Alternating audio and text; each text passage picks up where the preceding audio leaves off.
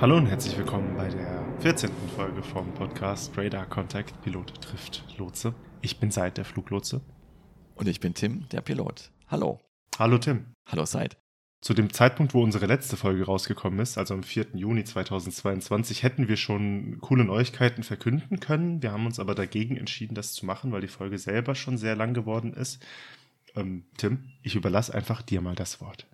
Danke, Seid. Ja, es ist tatsächlich soweit und ich kann mein Glück immer noch nur schwer glauben. Ich habe meine Kapitänsausbildung erfolgreich abgeschlossen und habe am 31. Mai meine vier Streifen in einer kleinen feierlichen Zeremonie im Cockpit beziehungsweise dann auch in der Galley unserer Bordküche von der ganzen Crew und natürlich vom Ausbildungs- und Prüfkapitän auf dem letzten Flug überreicht bekommen.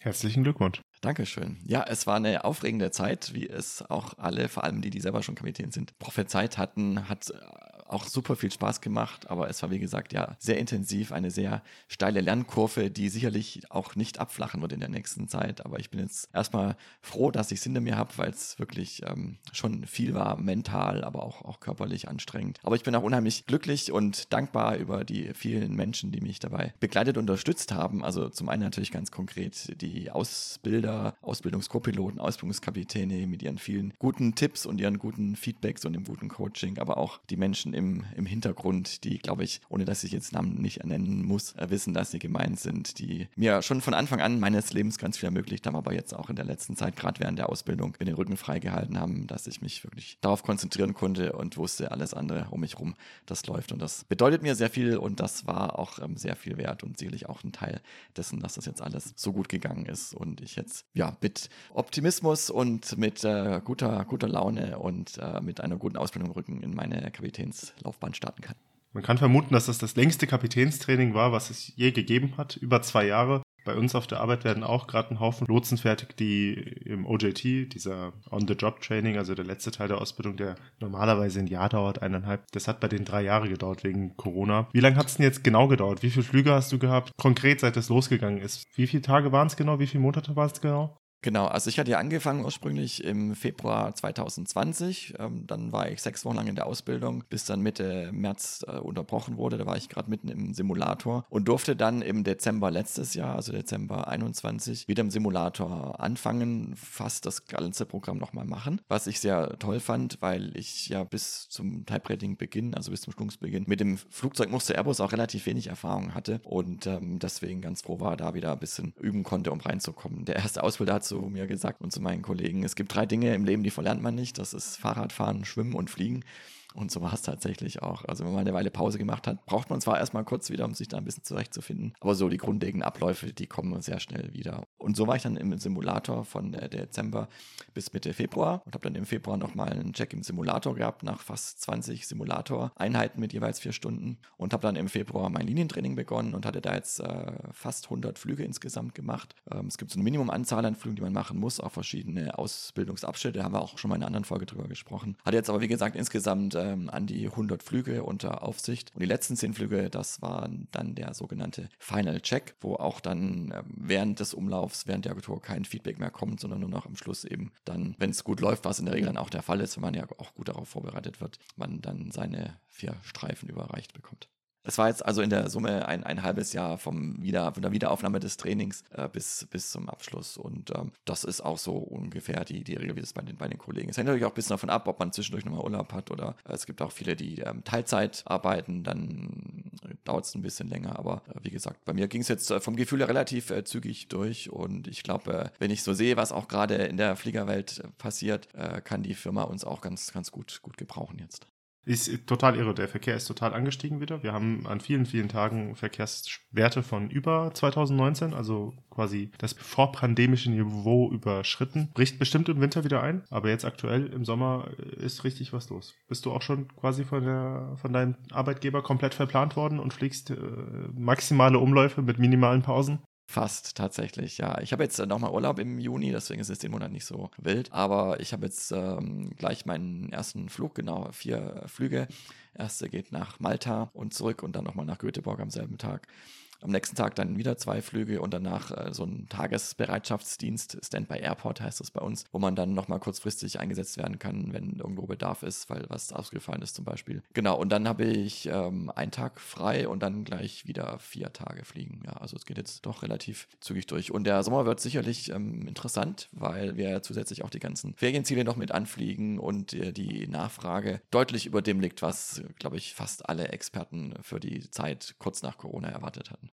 Dass du nach Göteborg fliegst, ist ja witzig. Dein letzter Flug unter Ausbildung war ja nach Göteborg. Da war ich ja ganz überrascht. Das war ja dein zehnter Flug. Und eigentlich wärst du noch zwei Tage länger geflogen, aber dann ähm, war die Ausbildungscrew, dein Ausbildungskapitän zufrieden genug, dass er gesagt hat, Check bestanden, wir können jetzt hier den Umlauf beenden. Sie sind jetzt Kapitän und sind frei nach Hause zu fliegen. Erzähl mal. Da war ich ein bisschen überrascht, als du plötzlich vier Streifen auf der Schulter hattest. Ich, ich war genauso überrascht. Seit, äh, tatsächlich war der Umlauf 13 Flüge lang und ähm, es reichen aber 10 Flüge, um den Check zu bestehen. Und äh, es wollte der Zufall so, dass wir nach 10 Flügen dann abends in Oslo gelandet sind. Entschuldigung, es war ich dachte, es war Göteborg. Ähm, Oslo, äh, nordische Länder habe ich jetzt mal in einen Topf geschmissen. Sorry. Genau, aber Göteborg merken wir, uns mal kurz, weil da war ja auch eine lustige Begebenheit gleich zum Thema Göteborg. Jedenfalls in Oslo habe ich dann, wie gesagt, äh, ganz überraschend nach äh, zehn äh, Flügen, die nach meinem Gefühl sehr gut liefen, ähm, aber auch offensichtlich nach Meinung des Ausbilders, des Prüfers gut liefen, dann meine vier Streifen bekommen. Und ähm, da ja die immer noch zu zweit waren, weil ich ja mit einem ganz normalen Co-Pilot auch geflogen bin, durfte ich dann nach Hause und mein Ausbilder und der andere Co-Pilot, mit dem ich davor unterwegs war, die sind dann die letzten drei Flüge zusammen weiter geflogen. Ja, und zum Stichwort äh, Göteborg tatsächlich auf der Tour davor war das, glaube ich, oder war das auf der Tour? Auf welcher Tour war das? Als wir gefunkt haben miteinander, meinst du, oder was? Das war Hamburg, das war Hamburg, das war nicht Göteborg. Jetzt habe ich wieder was durcheinander geworfen, aber es war tatsächlich auf dem Umlauf, der mein Check-Umlauf war. Auch da wollte es ja Zufall, war so, dass wir tatsächlich das erste Mal bewusst miteinander ganz real gefunkt haben. Ich war Palette-Monitoring auf dem Weg nach Hamburg, also der Pilot, der nicht fliegt, sondern funkt und die ganzen anderen Arbeiten erledigt. Und du warst ganz regulär als Lotse auf dem Sektor eingeteilt und äh, ich wurde vom Sektor München rübergegeben, Contact Now Rhein Radar on 136405 war das, glaube ich. Korrekt. Und habe dann umgeschaltet und äh, konnte nicht gleich reinrufen, weil ich erst andere Stimme habe sprechen und es war tatsächlich deine Stimme seit. Und dann huschte so ein erstes Grinsen über mein Gesicht. Hab dann meinen Sprüchlein aufgesagt, Rhein Radar, hallo, Lufthansa 5 Kilo X-Ray. Passing Level, ich weiß nicht mehr genau welchen, Climbing Level, weiß ich auch nicht mehr welchen. 310. 310, danke. Und äh, habe dann schon gewusst, dass du mir gleich antworten wirst. War mir auch sehr sicher, dass wir gleich einen schönen Direkt von dir bekommen, sprich eine Abkürzung, weil die äh, geplanten Routen nicht immer unbedingt der kürzesten Linie entsprechen, aber die Fluglotsen da vieles möglich machen können. Und so war das dann tatsächlich auch. Ja, wobei man sagen kann, dass München-Hamburg fliegt schon ziemlich direkt. Also es ist schon wirklich fast eine gerade Linie, die da auf der Landkarte einmal eingezeichnet wurde. Äh, leider konnte ich für dich nicht das Beste direkt rausholen, was es gab, weil tatsächlich waren wir selbst ein bisschen voll, der nächste Sektor war auch voll. Also ähm, das war, das war, wir zwei haben sogar verhältnismäßig viel miteinander gefunkt. Normalerweise, gerade wenn du irgendwie, ich sag mal, du wolltest nicht so hochfliegen, meine ich, weiß gar nicht mehr, so viel einzelne Gespräche miteinander führt man nicht, aber du hast ja dann nochmal deine Steigrate bestätigen lassen, bis wann du die brauchst, weil ich musste dich tatsächlich zu einem anderen Flieger staffeln. Und dann haben wir so ein bisschen hin und her gequatscht miteinander. Und jetzt auf dem professionellen Weg sagt man natürlich ja immer Lufthansa 5 Kilo X-Ray, äh, confirm, bla bla bla, ne, diese ganzen Sprechsachen, die wir da miteinander machen. Aber ein bisschen hat es mich auch immer in den Fingern gezuckt, zu sagen, ähm, Tim, sag mal, äh, confirm, so und so und so. Ich weiß nicht, ob es dir auch so ging, aber es war tatsächlich merkwürdig, mit dir zu funken. Ich habe auch gemerkt, dass mein Puls ein bisschen höher war, einfach weil es ein bisschen spannender war, ja. Ja, vor allem, wenn ich dann auch weiß, wie die Person da am anderen Ende aussieht, wer sie ist, was sie für einen Hintergrund hat. Und äh, ich musste mich wirklich auch zusammenreißen, nicht da noch ein bisschen in Smalltalk zu verfallen, sondern wirklich das, äh, die, die Funkdisziplin, wie das immer so schön heißt, einzuhalten und das auf das Wesentliche zu beschränken. Ich glaube, trotzdem ist uns beiden ein Hallo Seid und ein Hallo Tim rausgerutscht. Ja, natürlich. Das ist ja auch total normal. Also man macht ja so ein bisschen äh, Gesprächsgeplänkel macht man ja immer. Irgendwie wünscht man noch einen schönen Flug und eine schöne Reise und hoffentlich kommen sie auf dem Rückweg besser raus oder so, wenn man weiß, dass der Flieger Delay hat. Irgend sowas, ja. Aber tatsächlich hätte ich auch gar keine Zeit gehabt, viel zu quatschen. Das war so ein bisschen busy Slot, wie man sagt, ja. War ein bisschen mehr los vorher und nachher. Ganz genau. Ich denke, wir sind auch beide professionell genug, genau wie unsere anderen Kollegen auch, dass wir wissen, wann Zeit ist mal für einen kurzen Extrasatz oder wann halt auch nicht, sondern man wirklich nur das spricht, was auch notwendig ist. Ja, war aber für, für, für, mich tatsächlich auch cool, weil wir, du hast mir ja immer mal wieder auch damals in der Lufthansa Cargo Zeit geschickt, wenn du mal Richtung Nordosten, Osten rausgeflogen bist aus Frankfurt. Aber es war dann halt einfach oft so, dass ich nicht gearbeitet habe. Wenn du wiederum nach, ähm, was weiß ich, Südamerika, Südafrika, Amerika geflogen bist, dann bist du gar nicht bei mir durchgeflogen. Und so kam es, dass wir, obwohl ich jetzt seit acht Jahren Flugzeuge aktiv kontrolliere, wir jetzt gerade das erste Mal miteinander gefunkt haben. Am Tag vorher konnte ich dir das erste Mal auf der Frequenz Hallo sagen, aber das war nicht mein eigener Luftraum. Da habe ich mal kurz ein kurzes Hallihallo äh, gesagt und bin wieder gegangen. Aber das war tatsächlich das erste Mal, dass ich ein Flugzeug kontrolliert habe, in dem du drin saßt. Ich fand das ganz spannend, weil du hast mich auch äh, kurz gefragt äh, äh beim Tag davor, nämlich, äh, hallo Tim, erkennst du diese Stimme? Und ich war nämlich echt gespannt, wenn ich dich das erste Mal höre, ob ich deine Stimme erkennen würde oder nicht, weil man weiß ja nicht, manchmal klingt die Stimme ja doch irgendwie auch anders auf dem Funk, aber ich habe dich sofort erkannt. Also ich habe dich tatsächlich auch erkannt. Ähm, witzigerweise ein Freund von mir, der den Podcast auch hört, der hat am Tag davor mir geschrieben, komm mal hier, hat er mir eine Lufthansa geschickt von München nach Helsinki. 99 Prozent der Tim. Und ich meine so, nee, der ist gerade zu Hause. Ja. er hat gedacht, dass er dich erkannt hat. Ja. Wahrscheinlich halt wegen dem Podcast. Ne? Da hört man die Stimme ja auch oft genug. Ja, vielleicht habe ich auch einen Stimmdoppelgänger. Und die Mikrofone im Flugzeug sind wahrscheinlich auch nicht ganz so gut wie unser Podcast-Mikrofon. Ja, ich glaube, die Mikrofone können vielleicht sogar gut sein, aber die Audioübertragung in 12 Kilometer Höhe wird das Problem sein, ja. Das, da, da geben wir uns hier ein bisschen mehr Mühe. Das stimmt, ja. Was richtig gut ist im Flieger ist tatsächlich, zumindest bei uns, äh, wir haben so lärmkompensierte Kopfhörer, also die die Hintergrundgeräusche, die ja doch im Flugzeug relativ laut sind, manchmal rausfiltern. Ist das Active Noise Cancellation oder Passive? Ja, Active Noise Cancellation, ja. Ja, ich wünsche mir sowas manchmal auch, weil bei uns sind die Gespräche im Hintergrund manchmal dann doch so laut. Und ich habe ja nur so ein kleines Ding auf dem Ohr drauf. Wobei es interessant ist, wir treffen jetzt schon ein bisschen ab, aber das ist äh, auch eine Frage, die wir gleich sowieso noch besprechen wollten. Ähm, es gibt bei uns Flugzeuge, die ja schon relativ alt sind, also teilweise 20 Jahre und älter. Ähm, aber die meisten natürlich relativ neu, unser Flugzeug. Aber die alten, die sind noch richtig laut im Cockpit. Also zum einen von der Aerodynamik noch ein bisschen anders, aber vor allem, weil die noch so Gebläse eingebaut haben und ähm, Elektrik haben, die mehr gekühlt werden muss, als das bei moderneren Flugzeugen der Fall ist und teilweise auch die Triebwerke bei den neuen Flugzeugen, also gerade bei den Neos, deutlich leiser sind. Also wenn du in so einem A320, A321 Neo sitzt, da kannst du im Prinzip im Reiseflug das Headset, also den Kopfhörer abnehmen, weil das ist so leise, wenn es in alten Flugzeugen eigentlich nicht geht. Das ist schon sehr viel mehr an Hintergrundgeräuschen. Also das finde ich ganz, ganz interessant, wie auch da die technische Entwicklung der Ergonomie einen großen Dienst erwiesen hat. Ja, ich bin tatsächlich jetzt im April geflogen. Ich weiß nicht, ob ich das schon in einer Folge erzählt hatte. Da bin ich erst A321 Classic geflogen und danach noch eine Neo. Und der Unterschied ist phänomenal. Also es ist wirklich ein Riesenunterschied wie laut bzw. wie leise der Flieger ist. Ich habe mich ein bisschen daran erinnert, wie man im A380 sitzt. Da ist ja auch einfach, weil zwei Triebwerke so weit außen sind, viel, viel, viel, viel leiser. Dann sind es auch noch neuere Triebwerke. Also wenn ich mir das aussuchen kann, würde ich immer gerne im Neo fliegen. Ich kann es mir leider nicht immer aussuchen. Aber trotzdem habe ich doch die Frage, Könnt ihr die, eure Headsets absetzen während des Fluges? Also ich habe quasi zwei Fragen, die das Headset betreffen. Wenn ihr dann quasi unterwegs seid in der Reiseflughöhe und ihr funkt mit ATC, macht ihr das ja wahrscheinlich klassischerweise einfach übers Headset und das Mikrofon, was ihr in der, an dem Headset dran habt. Aber es gibt ja auch noch dieses Handheld-Mikrofon, was so aussieht wie so ein von so einem Sheriff, der in seinem Auto funkt. Das benutzen ja die Langstreckenpiloten, wenn sie dann in der Reiseflughöhe sind, machen, benutzen die das ja und stellen ja quasi auf Lautsprecher um. Äh, macht ihr das auch? Dürft ihr das auch? Und meine andere Frage, direkt hinterher, wenn ihr zwei dann miteinander redet, in einem alten Flieger meinetwegen, der so laut ist, eine alte Bobby, ja, eine alte 737 zum Beispiel oder eine MD-11, ähm, redet ihr direkt miteinander oder bevorzugt ihr die bordinterne Kommunikation über eure Headsets?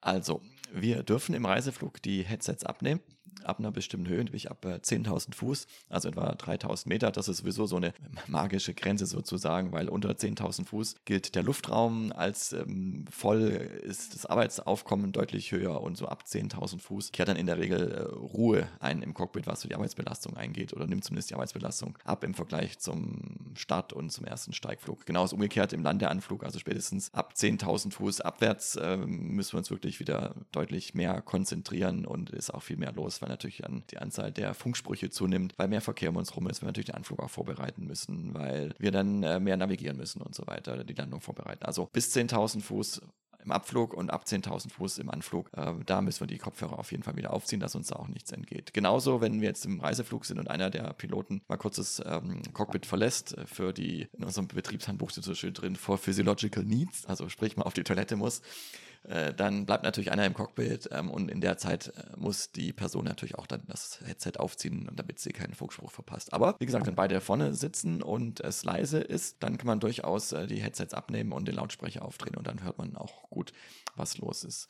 Und das macht ihr dann auch meistens Mal so, mal so. Also bei der, bei der Fracht auf der MDF hab ich, haben wir es eigentlich immer gemacht, weil der Flieger war extrem leise im Cockpit. Und wenn du da dann acht Stunden sitzt, dann drückt es auch irgendwann auf die Ohren. Also das macht dann irgendwie auch, auch keinen Spaß. Jetzt im Airbus ähm, haben wir es eigentlich meistens aufgehabt, was aber auch den äh, Grund hat, ähm, dass wir, das war nur, glaube ich, deine zweite oder deine dritte Frage, dass wir auch über, das Kopf, über den Kopfhörer miteinander sprechen können. Also da ist ein sogenanntes Intercom geschaltet, sodass wir quasi das Mikrofon, was wir auch zum Funken benutzen können, äh, benutzen können, um mit dem Kollegen, der Kollegin nebendran zu sprechen. Und das ist immer auf, auf Hot geschaltet sozusagen. Also man kann es auch ausschalten natürlich, aber du kannst es auf Hot stellen, sodass du quasi immer den nebendran sitzenden über dann den Kopfhörer auch hörst und dann mit einer ganz normalen Stimme sprechen kannst und nicht, nicht anschreien musst gegen den, den aerodynamischen oder den, den Triebwerks- oder den Gebläselärm. Und äh, wenn wir dann da sitzen und den Kopfhörer nicht aufhaben und stattdessen das, äh, den Lautsprecher benutzen, haben wir tatsächlich so ein Handmikrofon, wobei das witzigerweise, äh, dieses Sheriff-Mikrofon, das gab es in der MD-11. Im Airbus ist es eher so ein, so ein Schlagersänger-Mikrofon, also so, so ein langer Stab wo man so auf so einen Knopf drücken muss. Da fehlt dann zwar dieser, wie heißt denn das oben drauf? Ich weiß nicht, dieser Windschutz oder dieser Muff, glaube ich, ist der richtige Ausdruck. Schaumstoff-Muff, genau. Ähm, der fehlt da drauf, aber im Prinzip ist es so ein, so ein Stabmikrofon, was wir dann benutzen, ja. Aber ich finde es tatsächlich, ähm, also es hat Vor- und Nachteile, Kopfhörer abzunehmen. Also gerade wenn du selber funkender Pilot bist, finde ich es eigentlich angenehmer, die Kopfhörer aufzuhaben, weil es ist leise durch die Lärmkompensierung und es ist einfach einfacher zu funken, weil du dann nur kurz den Knopf da am Sidestick drücken musst und kannst sprechen, du musst nicht extra das Mikrofon wieder in die Hand nehmen und wieder einhängen und ähm, das ist ja ein bisschen, bisschen praktischer. Gut, also an der Stelle ähm, für euch, lieber Zuhörer, ihr merkt, wir sind nicht nur abgedriftet, wir sind vollkommen auf einem anderen Planeten unterwegs. Nein, sind wir nicht. Ähm, das Thema der Folge ist, wir quatschen einfach. Wir haben so ein paar Fraglein mitgebracht und haben gedacht, es gibt sowieso, wir quatschen ja immer vor, bevor wir die Folge aufnehmen, ewig lang. Und das haben wir jetzt mal in die Folge rein verlegt, weil man kann so ein bisschen quatschen, was gab es letzte Zeit Neues, was nicht und so. Und das machen wir jetzt gerade. Wollte ich auch nur einfach nochmal erwähnen, das Thema der Folge ist ähm, Everyday Aviation Stuff. Genau, wir können da ja ein bisschen anknüpfen, weil eine Frage passt tatsächlich ganz gut zu dem, was wir gerade so frei improvisieren, nämlich was so die Unterschiede zwischen den Flugzeugtypen sind. Also wir haben gerade schon ein bisschen über alte Flugzeuge, neue Flugzeuge geredet, aber einer unserer treuen Zuhörer wollte eben ganz konkret wissen, ob es Unterschiede zwischen Boeing und Airbus oder zwischen Airbus, großen Airbus, kleinen Airbus gibt. Auch aus Sicht der Flugnutzen, was ich wiederum ganz spannend finde, ob das für euch jetzt einen Unterschied macht oder gerade für dich seid, ob du jetzt ein A380 oder eine ein A320 auf deinem Sektor hast. Ja, ähm, wo, auf welcher Seite wollen wir anfangen? Wie wollen wir anfangen? Also das Thema ist ja riesig. Man könnte ja jetzt quasi jeden einzelnen Flieger mit jedem einzelnen Flieger vergleichen. Ähm, aber willst du anfangen? Du, du bist ja schon drei verschiedene Flugzeugmuster geflogen und auch von drei verschiedenen Herstellern zufälligerweise. Ja, ich kann gerne anfangen, ja. Äh, grundsätzlich gibt es natürlich Unterschiede, aber die sind relativ klein. Ich meine es in der Form, dass du mit einer Pilotenlizenz ähm, grundsätzlich jedes Flugzeug ähm, fliegen darfst, wenn du eben eine zusätzliche Schulung für dieses Flugzeug musst du noch bekommst. Aber die Pilotenausbildung, die ist eben für alle Flugzeuge erstmal grundsätzlich gültig. Und das beruht eben darauf, dass alle Flugzeuge natürlich ähm, ähnlich funktionieren. Also sie haben zwei Flügel, an den Flügeln hängen zwei, drei oder vier Triebwerke. Die Cockpits sind alle sehr ähnlich aufgebaut. Ähm, vor den Piloten die Fluginstrumente für die Navigation, zwischen den äh, Piloten vorne die äh, ganzen Systemanzeigen, Triebwerke, Hydraulik, Elektrik, Stromversorgung und so weiter zwischen den Piloten in der Mitte äh, die Schubhebel, die ganzen Funkgeräte, Einstellungen für die Navigationsgeräte und an der Decke die ganzen Einstellungen für die Bordsysteme. Also auch hier wieder Treibstoffversorgung, Luftversorgung, Hydraulik, Elektrik. Die Lampen können dort eingeschaltet werden, Feuerlöscher sind dort angebracht und so weiter. Also das ist in jedem heutigen Flugzeug eigentlich ähm, gleich. Ist wahrscheinlich ähnlich wie auch bei Autos, ne? Also ich meine, ein Audi und ein VW und ein Porsche und ein Mercedes, ähm, Führerschein langt, um die Autos zu fahren. Trotzdem, bevor man sich reinsetzt, das ist jetzt dann quasi die Einweisung, die etwas kleiner verläuft bei einem Auto, schaut man sich sich an, warte mal, wie geht der Rückwärtsgang hier? Muss ich reindrücken? Muss ich hochziehen? Muss ich mit Kraft drücken? Wo ist denn der Drehzahlmesser? Unten rechts, links? Gibt es überhaupt einen? Ähm, ist wahrscheinlich ähnlich. Ne? Du, grundsätzlich die Hardware, Gas, Bremse, Automatik, Kupplung ist identisch, aber in der, in der, im Detail liegt dann halt ein Unterschied, wie genau der Rückwärtsgang eingelegt wird. Ähm, wahrscheinlich liegt dann bei dir auch der Teufel im Detail. Genau, genau. Also zum einen heißen die Systeme teilweise anders. Also Airbus hat zum Beispiel den Hydrauliksystem, von denen es bei Airbus 3, zumindest auf dem A320 äh, gibt, hat er einfach mit den Farben grün, gelb und blau benannt. Hat jetzt nichts damit zu tun, dass Hydraulikflüssigkeit diese Farbe hätte, sondern einfach um eine Unterscheidung zu haben, weil sonst alles halt mit Buchstaben und Zahlen benannt ist. Und Hydraulik ist gerade bei einem Flugzeug ein sehr wichtiges System. Und dass da eben keine Verwechslungen entstehen können, äh, sind die Hydrauliksysteme nach, nach Farben benannt. Ist aber eine Airbus-Eigenheit. Bei anderen Flugzeugen heißen die dann ähm, einfach linke Hydraulik oder Hydraulik Hydraulik 1, 2, 3 und, und so weiter. Ähm, das ist zum Beispiel ein, ein Unterschied. Genauso ist ein Unterschied, wie äh, die Panels dann genau angeordnet sind, wie sie beschriftet sind ähm, und dann natürlich, wie die Verfahren funktionieren. Auch da gibt es relativ ähnliche Verfahren, ähm, natürlich auch sehr stark abhängig von den, vom Flugverlauf. Es muss ja auch mit dem Gesamtsystem Luftfahrt zusammenpassen, weil ja auch zum Beispiel eine Bodencrew, die den Triebwerksstart und den, den Pushback von dem Flugzeug überwacht, ja auch genau wissen muss, an welchen Punkten macht eine Cockpit-Crew was. Und da ist natürlich vieles übergreifend geregelt, aber eben auch vieles im Detail. Also ein Triebwerk im Airbus wird zum Beispiel anders eingelassen als jetzt ein Triebwerk in der MD-11 oder in einem Boeing 737. Erzähl, wie denn? Was ist der Unterschied? So grob für Laien jetzt. Also äh, ganz äh, krasser Unterschied zum Beispiel, wenn ich an mein erstes Flugzeug denke, die Boeing 737 und jetzt im Vergleich dazu den Airbus A320. Bei der 737, da musste ich, ich muss jetzt mal nachrechnen, wie viel äh, Hebel ich betätigen musste, bis das Triebwerk läuft. Ähm, beim Airbus ist es im Prinzip nur noch ein Hebel, den ich anschalten muss. Ja, noch einen zweiten, den ich davor kurz einschalten muss. Aber im Prinzip macht ein Hebel quasi alles, weil das alles automatisiert hochläuft. Äh, der Computer, die äh, sogenannte FedEx Full Authority Digital Engine Control, überwacht das Triebwerk nicht nur, wenn es läuft, sondern auch schon den Startvorgang. Und wenn da irgendwas nicht nach Plan laufen sollte, also wenn der Treibstoff nicht richtig eingespritzt wird oder gar kein Treibstoff kommt oder das Triebwerk zu heiß wird. Also man kann sich quasi vorstellen, wenn du manuell anmachst, äh, dann, dann überwachst du quasi, ab welchem Zeitpunkt gebe ich Sprit dazu und wann quasi reduzierst du Sprit, überwachst die Temperatur, dass die gleichmäßig hochläuft, nicht, dass sie unten bleibt und so, das macht jetzt alles der Computer Genau. Okay, also das ist schon ah, Stichwort Automation, ja. Das ist wieder, genau, Stichwort Automation, was wir in der letzten Folge hatten, Folge 13.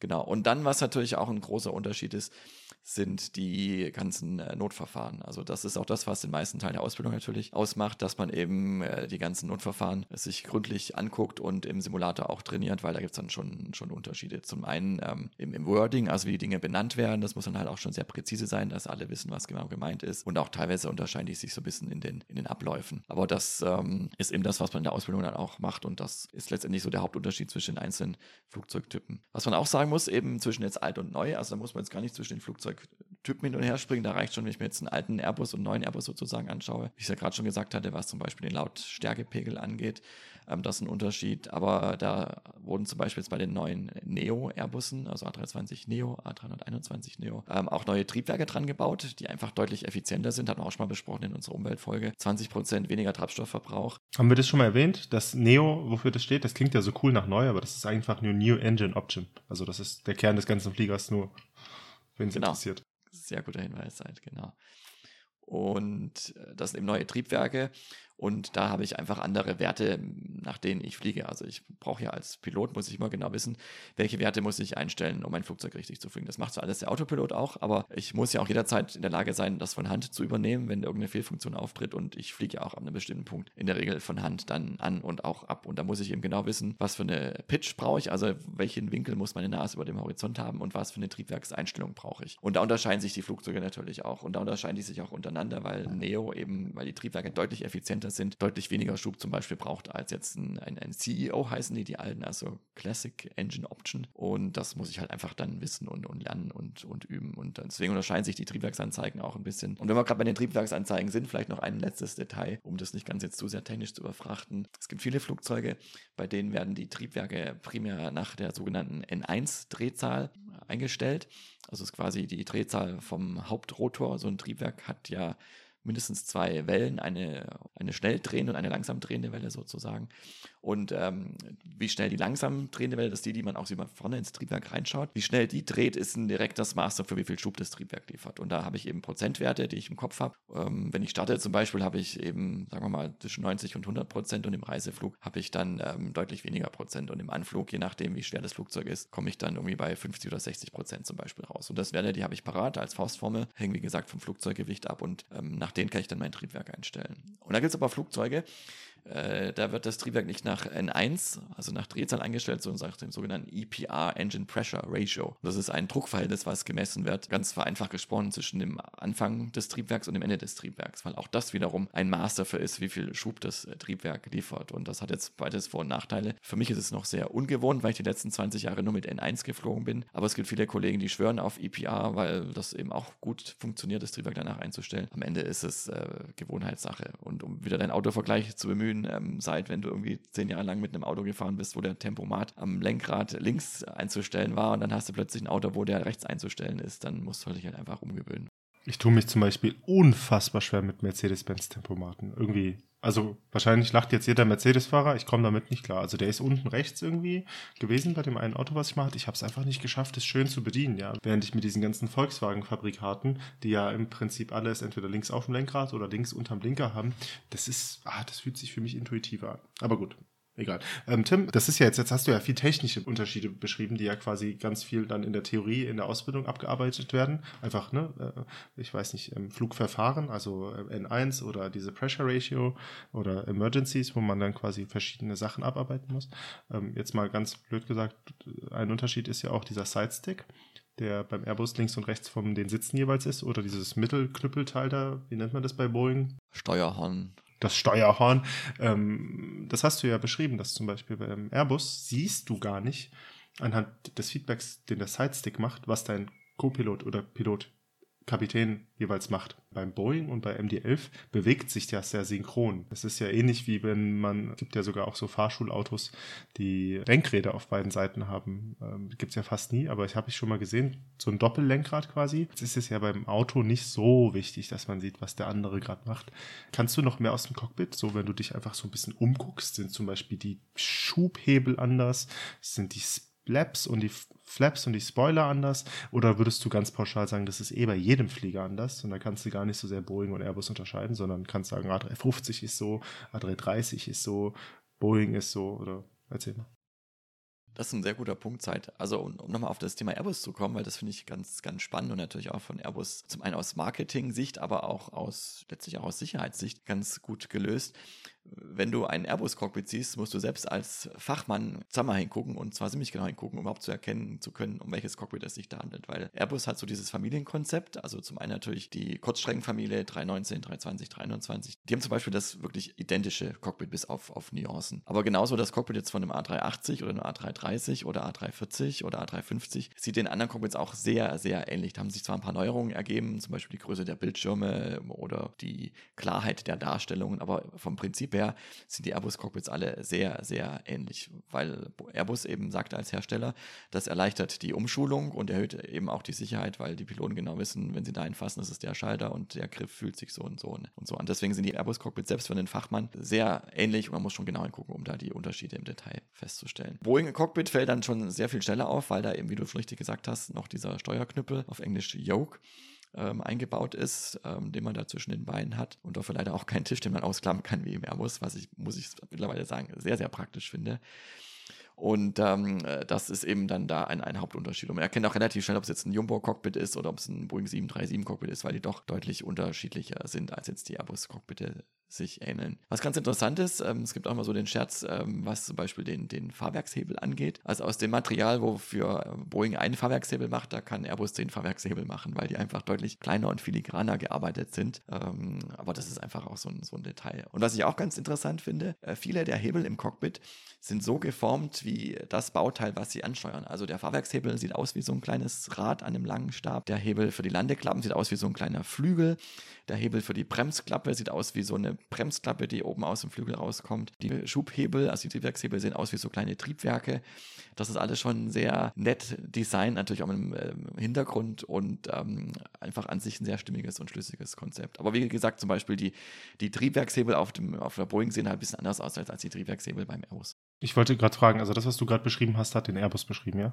Mit dem, mit dem Fahrwerkshebel, was so aussieht wie ein kleines Fahrwerk. Das ist bei allen Flugzeugen so. Ach, das ist bei allen sogar so. Ja, genau. Wobei wir als äh, alle Flugzeuge jetzt natürlich als Disclaimer schon sagen müssen, wir reden hier fast nur über Airbus und Boeing. Ich weiß zum Beispiel nicht, wie Canadair Also ich war schon beim Cockpit von der Canadair als Passagier, der mitgeflogen ist. Und auch bei den ganzen, wie heißt es, diese, diese BCS-Flieger, die Bombardier, Bombardier C-Series, die quasi jetzt in Airbus eingegliedert wurde. Das auch, also da, da, wir reden jetzt quasi über die Platzhirsche, die 95 Prozent der zivilen Luftfahrt im oberen Luftraum machen. Ja, oder auch wie zum Beispiel der Umkehrschub funktioniert. Also Umkehrschub ist ja das, was man bei der Landung nochmal benutzt, entweder mit dem Leerlauf der Triebwerke, um da ein bisschen mitzubremsen, aber man kann durchaus auch quasi nochmal sozusagen Vollgas geben und damit die Radbremsen und die Bremsklappen unterstützen.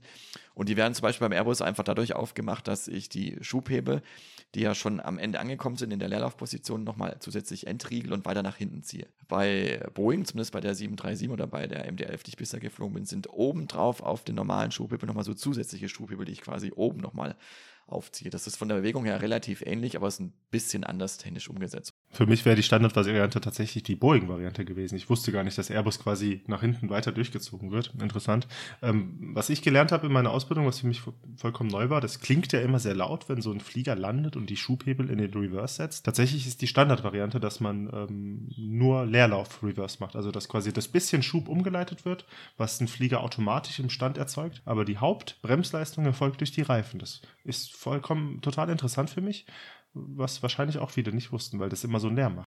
Äh, genau, also die Antwort ist ja und äh, nämlich die Bremsen und eben die, die Bremsklappen, also die, die Spoiler. Das ist ähnlich wie bei einem Rennauto. Das hilft eben, das Flugzeug auf den Boden zu drücken und damit eben die Anbremswirkung nochmal zu erhöhen. Äh, das ist vor allem dann wichtig und sinnvoll, wenn der Boden nicht so griffig ist, als wenn es zum Beispiel nass ist oder rutschig ist. Dann ist es unheimlich wichtig. Das ist auch das Erste, was wir checken nach der Landung, ähm, ob die Bremsklappen ausgefahren sind. Also wenn der Flieger unten am Boden ist, gibt es drei sogenannte Call-Outs, die der Pilot Monitoring macht. Das eine ist ähm, Spoilers, also wirklich gucken, dass die Spoiler ausgefahren sind. Wenn nicht sofort sagen, no Spoilers, weil dann muss man die von Hand eben ausfahren, wenn das die Automatik nicht richtig gemacht hat, was aber selten vorkommt, aber es ist unheimlich wichtig, dahin zu gucken. Ähm, das zweite ist Reverse Green, also das heißt, dass der Reverse, der Umkehrschub aufgegangen ist und grün heißt eben, dass er auch wirklich ähm, ordnungsgemäß ähm, entriegelt wurde. Und der dritte Callout ist äh, Decel, das steht für Deceleration, also dass das Flugzeug auch wirklich deutlich merkbar abbremst. Ist das quasi ähm, das Gefühl, was man hat? Also merkt man, der Flieger bremst oder guckt ihr auf diese Pfeile, die ein Airbus erzeugt bei der Geschwindigkeit, die hoch und runter geht? Es sind drei Faktoren. Also das eine ist tatsächlich das Gefühl, wenn ich merke, ähm, er verzögert, dann darf ich ruhig auch schon Diesel sagen. Ähm, ich sehe es aber auch an dem äh, Speed-Trendvektor, genau, wo ich eben sehe, wie schnell die Geschwindigkeit in 10 Sekunden ist. Und ähm, die neueren Airbus haben sogar noch ein ähm, äh, Diesel-Light eingebaut, was dann mit, mit angeht. Da habe ich wieder was gelernt. Der Vektor, der an eurer Climb Rate, also an eurer Höhe und an eurer Geschwindigkeit ist, ist quasi das, wo ihr in 10 Sekunden sein werdet, wenn alles so gleich. Genau. Und ähm, so ist es eben mit, dem, mit den Spoilern, die sind wichtig. Äh, und der Reverse, um das noch abzuschließen, der wird tatsächlich immer benutzt, mindestens im Leerlauf kann aber bei Bedarf, wie gesagt, bis zu voll aufgezogen werden. Das braucht man eben dann, wenn die Landebahn sehr kurz ist oder wenn ich merke, dass ich aus irgendeinem Grund nicht gut bremse, weil zum Beispiel Aquaplaning ist, die Bahn ist nass und die Radbremsen nicht so gut funktionieren ähm, oder ich spät aufgesetzt bin und ich eben dann ein bisschen meine Bremse unterstützen möchte, äh, dann kann ich durchaus den, den Reverse auch noch zusätzlich ähm, benutzen. Aber wie gesagt, wir machen das nur selten, weil das zum einen Lärmschutzgründe hat. Wir wollen ja die Nachbarschaft nicht unnötig mit dem Lärm belästigen und zum anderen ähm, schont es ja auch die Triebwerke, wenn wir die nicht nochmal voll aufziehen so seid. Jetzt habe ich ja ganz viel über Flugzeuge erzählt. Ich glaube, ich habe schon mal einige Beispiele genannt, worin sich die Flugzeugtypen unterscheiden. Ähm, wie ist für euch Fluglotsen? Macht das für dich einen großen Unterschied, ob da jetzt ein A319 ein leichter daherkommt oder ein schwerer A380? Ja, natürlich. Also äh, die, die, ich würde die, grundsätzlich diese ganze Frage mit Ja beantworten, aber mit einem Ja, aber. Ähm, die Unterschiede sind total krass. Also klar, wenn ein kleiner Flieger kommt, meistens steigen die deutlich besser, wollen auch in eine höhere Reiseflughöhe, als wenn so ein Dickschiff aus München kommt, was erstmal 14 Stunden unterwegs ist. Die steigen sehr langsam. Der Flieger ist bis oben hin voll meistens. Und das ist wirklich auch ein krasser Unterschied. Also es kann gut sein, dass zum Beispiel dann München Lufthansa startet nach San Francisco, ganz entspannt am Steigen ist. Vier Minuten später kommt da irgendwie eine KLM-Maschine raus und er wird in den Windeseile nicht ähm, überholt haben, aber er wird über ihn gestiegen sein. Einfach weil meistens die ganzen kurzen Flieger, die äh, Kurzstrecken fliegen, deutlich leichter sind und besser steigen. Aber genauso ein großer Unterschied wie zwischen den Fliegern vorherrscht, ist auch zwischen den Companies. Also man merkt wirklich immense Unterschiede, wenn zum Beispiel eine Swisscom oder eine Condor oder eine Lufthansa, die sind alle eher langsam am Steigen, machen also ganz, ganz, ganz wenig vertikale Bewegungen, sind dafür aber relativ früh schon etwas schneller. Während so KLMs, Scandinavians, das sind jetzt so zwei Airlines, die mir typischerweise einfallen, unfassbar tolle Steigraten haben. Also es macht wirklich Spaß, mit denen zu arbeiten, weil da kannst du die mal kurz auf einen Vektor setzen. Sorry, Tim, mit Lufthansa macht es natürlich auch Spaß, aber dann, weil, weil, weil so eine KLM, die packst du mal kurz auf den Vektor, da gibst du dem im Steigen mal 2.000, 3.000 Fuß pro Minute oder greater. Ich glaube, eine Lufthansa kann das gar nicht. Das ist nicht vorgesehen, ja. Das ist wirklich cool. Ähm, und das war was, was während der Corona-Pandemie dann doch merklich anders war. Die Flieger, die geflogen sind, waren ja fast alle viel, viel, viel leerer. Also teilweise sind ja nur sechs Passagiere hinten drin gesessen oder zehn oder 40. Das hat auch einen großen Unterschied gemacht, weil die sind plötzlich alle ganz, ganz weit oben geflogen, alle super gut gestiegen. Und das ist jetzt auch wieder vorbei. Die Flieger sind voll. Aber trotzdem, quasi die Companies sind sich treu geblieben. KLMs steigen immer noch gut, Lufthansa ist nicht so gut. Aber dann merkt man wiederum auch einen Unterschied zwischen den Aircraft-Types. Du hast mir das mal erzählt, dass die Neos viel, viel, viel mehr Leistung bringen. Also auch wirklich einfach so mal diese Steigrate, die die Flugsicherung einem Neo anweist, viel leichter auch machen können. Seitdem ich das von dir gehört habe, achte ich da deutlich mehr drauf und es stimmt auch. Also man merkt schon, dass so ein A321 Classic Engine Option wirklich unfassbar viel langsamer steigt, weil er ein verhältnismäßig großer Flieger ist mit vielen Passagieren drin. Wie viel passen in einen A321? Äh, in den äh, Classic A320 knapp 200 Passagiere. Und in den Neo passen da mehr rein? Äh, knapp über 200 Passagiere. Naja, gut, aber der Neo ist, ähm, der steigt einfach viel besser. Und das ist für uns quasi der wichtigste Unterschied. Gerade in der Abflugphase ähm, gibt es halt einfach oft kreuzenden Verkehr und es ist immer die Frage, jedes einzelne Mal, lässt ihn drunter, lässt ihn drüber. Also lässt ihn drunter, machst du ihn drüber. Und da sind wir halt darauf angewiesen, dass die Flieger gut steigen. Jetzt ist dann quasi noch, wenn man das noch weiter ausspannt, ist es aber doch eigentlich so, dass die Flieger innerhalb ihrer einzelnen Klassen sehr ähnlich sind. Also die Klassen, die ich da meine, ist zum Beispiel beim Airbus der A320, die ganze Familie und die 737. Pauschal steigt zwar die 737 ein bisschen besser, aber wenn die der Reiseflughöhe sind, fliegen die alle ungefähr dasselbe und können ungefähr dasselbe und meckern ungefähr gleich. Also ich weiß nicht, zum Beispiel, wenn ich jetzt den aus der Reiseflughöhe sinken lasse mit einer extrem hohen Rate, das mögen Flieger nicht, weil dann kommen sie schnell in den Bereich von der Overspeed. Das ist bei beiden gleich. Ne? Der A350 zum Beispiel, sein Äquivalent ist die 787 auch sehr ähnlich. Ähm, ähnliche Reisefluggeschwindigkeiten, ähnliche Höhen, in denen die fliegen. Und der A380 ist wiederum für uns mit der 747-800 zu vergleichen. Auch wenn man da fairerweise sagen muss, dass der A380 wie so ein ganz, ganz gemächlicher Lahmarsch steigt. Also ist ja ein toller Flieger. Ich fliege total gerne in ihm. Aber die 747 hat gefühlt doppelt so viel Power.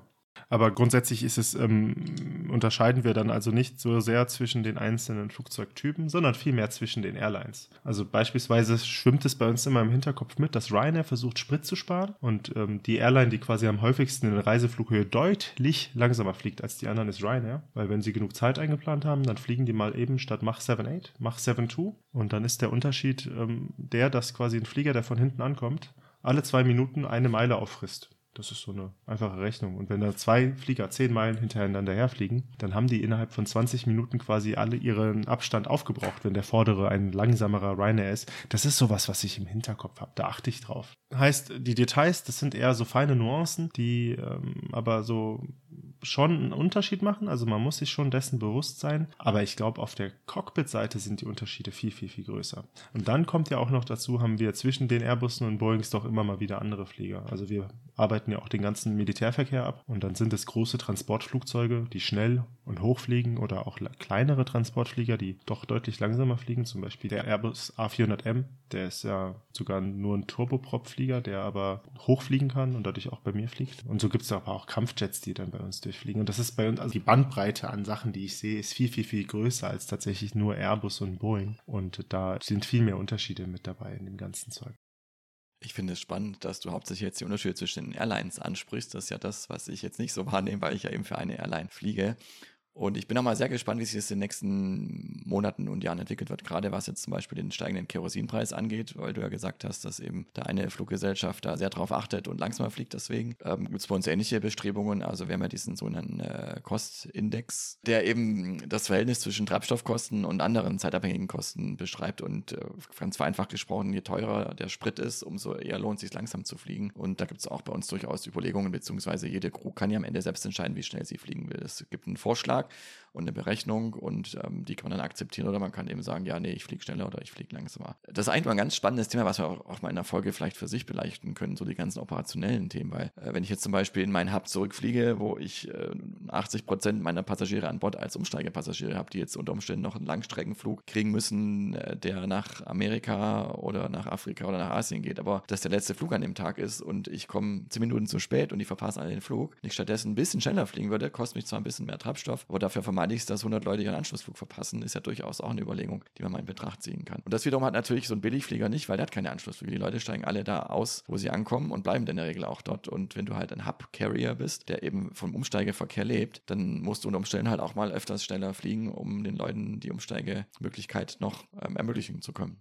Da merkt man tatsächlich den Unterschied. Also eine Ryanair-Maschine fragt auch öfters mal nach äh, einem Shortcut, aber halt einfach nur, weil deren Schedule eher tight ist. Aber zum Beispiel KLM aus Amsterdam. Wahrscheinlich ist Amsterdam einfach so ein busy Flughafen, dass man da nicht ohne Delay rauskommt. Also die kommen immer zu spät und sind immer so, I'm sorry, we're running a bit late today. Can you have a shortcut, please? Und du bist dann natürlich, also ne, wenn die gefragt wird, ganz explizit, dann kümmern wir uns natürlich auch drum. Da merkt man schon die Unterschiede. Und auch gerade die, die Flieger, die spät abends dann zurückkommen, München, zum Beispiel, die, die Hansas, ja, oder nach Frankfurt zurück, da merkst du, dass die, also was heißt du merkst es, die wird auch oft gesagt, ja, wir sind ein bisschen behind schedule, any chance for a shortcut, wir haben eine Menge Umsteigepassagiere. Da versuchen wir natürlich auch was rauszuholen, so wie wir dann auch wissen, der Flieger, der wird jetzt schneller fliegen, der wird in einer Flughöhe fliegen wollen, in der er zum Beispiel mehr Rückenwind hat.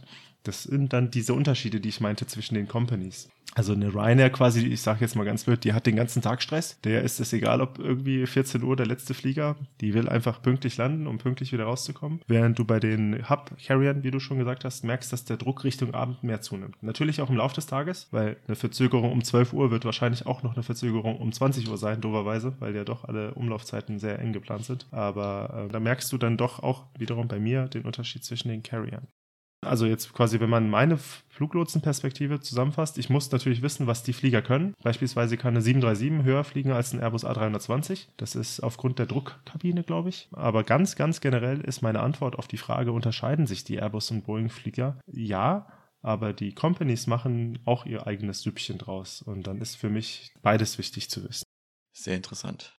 Ja, Tim, jetzt haben wir auch schon ein paar Minuten voll gemacht. Tatsächlich finde ich deine Antworten zu den Unterschieden zwischen Airbus und Boeing deutlich spannender als meine Antworten. Also wahrscheinlich einfach, weil ich was dazugelernt habe, jetzt mehrere Sachen, die ich vorher nicht wusste. Wenn ihr, liebe Zuhörerinnen und Zuhörer, noch mehr Fragen in diesem Bereich habt oder ganz allgemein andere, wir haben das jetzt quasi als Zuhörerfrage aufgegriffen, haben noch eine andere Zuhörerfrage, die wir aufs nächste Mal verschieben werden. Wir freuen uns über euer Feedback und eure E-Mails an podcast.radar-contact.de. Ähm, Tim, wir machen dann beim nächsten Mal weiter, oder? Ich würde auch sagen, seit mir hat es wieder Spaß gemacht heute. Ich habe auch einiges dazu gelernt, vor allem diesen Blick auf die Unterschiede der Flugzeuge aus der Fluglotsensicht, eben was das Thema äh, unterschiedliche Airlines angeht. Das fand ich ganz, ganz spannend. Ja, und vielen Dank auch für die Zuhörerfrage, die uns ja auch so ein bisschen den Input gegeben hat, den Anlass gegeben hat für diese Folge. Wie gesagt, für Sechse haben wir uns noch eine andere spannende Frage aufgehoben und dann äh, bin ich mal gespannt, was wir dazu so alles besprechen können. Dann bedanken wir uns fürs Zuhören. Dir, Tim, wünsche ich jetzt in ein paar Tagen alles Gute für deine ersten Flüge als Kapitän. Wir freuen uns äh, dann beim nächsten Mal zu erfahren, wie das so alles lief im ersten Monat als fertig gecheckter Kapitän. Danke auch euch, liebe Zuhörerinnen, Zuhörer, dass ihr uns jetzt schon seit 13 Monaten begleitet habt. Danke fürs Zuhören. Bis zum nächsten Mal, wenn es wieder heißt Radar Contact Pilot trifft Lotse. Ich bin Seid der Fluglotse. Und ich bin Tim, der Pilot. Danke fürs Zuhören. Tschüss. Ciao.